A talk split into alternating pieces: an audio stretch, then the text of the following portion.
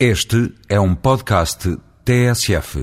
O Provedor de Justiça deu esta semana razão à Ordem dos Médicos quando considerou ilegal o despacho do Ministro da Saúde que considerar incompatível o exercício de funções de direção em instituições privadas e a atividade pública. Independentemente da questão jurídica, ultrapassável por um governo de maioria parlamentar com relativa facilidade, restam questões políticas de oportunidade, adequação e eficácia.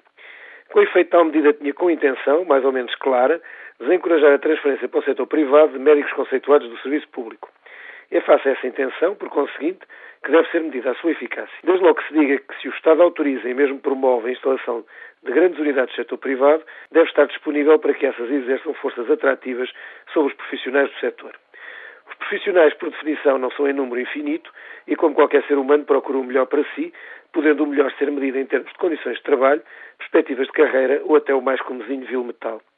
Numa sociedade em que os bens materiais são a medida e comparador do sucesso ou insucesso na vida, poucos são os valores imateriais que se possam opor a este tropismo e o êxodo é inexorável. Para que não aconteça, é necessário que o serviço público seja competitivo. Claro que em Portugal, com a benigna tolerância que nos caracteriza, de há muito que o Estado se habituou a ter sempre profissionais disponíveis e a baixo custo, pelo simples mecanismo de obstrução monopolista à existência de alternativas. Numa sociedade globalizada em espaços económicos sem fronteiras, os profissionais tendem a dirigir-se para onde as condições são mais favoráveis. Nestes casos é imprescindível, para a sobrevivência, acompanhar o desenvolvimento sob pena dos ricos serem cada vez mais ricos e os pobres cada vez mais habitantes do deserto. Para muitos o caminho é inexorável, para outros nem tanto. A história ensina que, de uma forma geral, quando a diferença social se torna muito marcada, as tensões geradas são insuportáveis, obrigando à correção ou à autodestruição. Estaremos na Europa de 2007 eventualmente longe desse momento. Agora o que não podemos é defender o modelo e procurar solucionar os seus problemas com soluções fáceis importadas de outros modelos.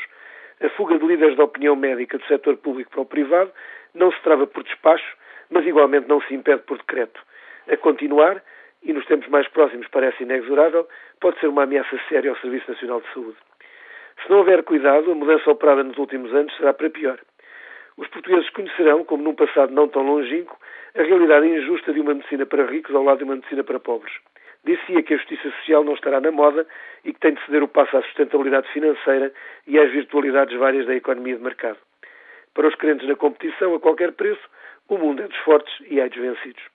O sarcástico, no entanto, no setor da saúde é que não é possível desenvolver competências produzindo apenas o que tem interesse económico e gera lucros. Assim, a destruição do setor público pela predação sistemática do privado, conduz a médio prazo à destruição dos dois. A ameaça pode, no entanto, ser transformada em oportunidade se a saída de quadros do topo do setor público for acompanhada de um investimento suficiente para que se fixem os mais novos de grande potencialidade. Numa sociedade liberal, cabe ao Estado exercer a regulação, entre outros mecanismos, pela fixação de padrões de qualidade. Padrões esses que têm, obviamente, de ser comuns ao público e ao privado. O realismo nessa fixação e o rigor na sua exigência permitirão a existência de um setor privado diversificado com unidades de pequena dimensão competindo por nichos de mercado. Se tal não for feito, e se insistir no simplismo dos caminhos conhecidos, os grupos económicos mais fortes destruirão a iniciativa da pequena dimensão, própria dos médicos, promoverão o assalariamento universal e, a médio prazo, a captura do Estado. Quando tal acontecer, pelo menos que não se diga que ninguém avisou.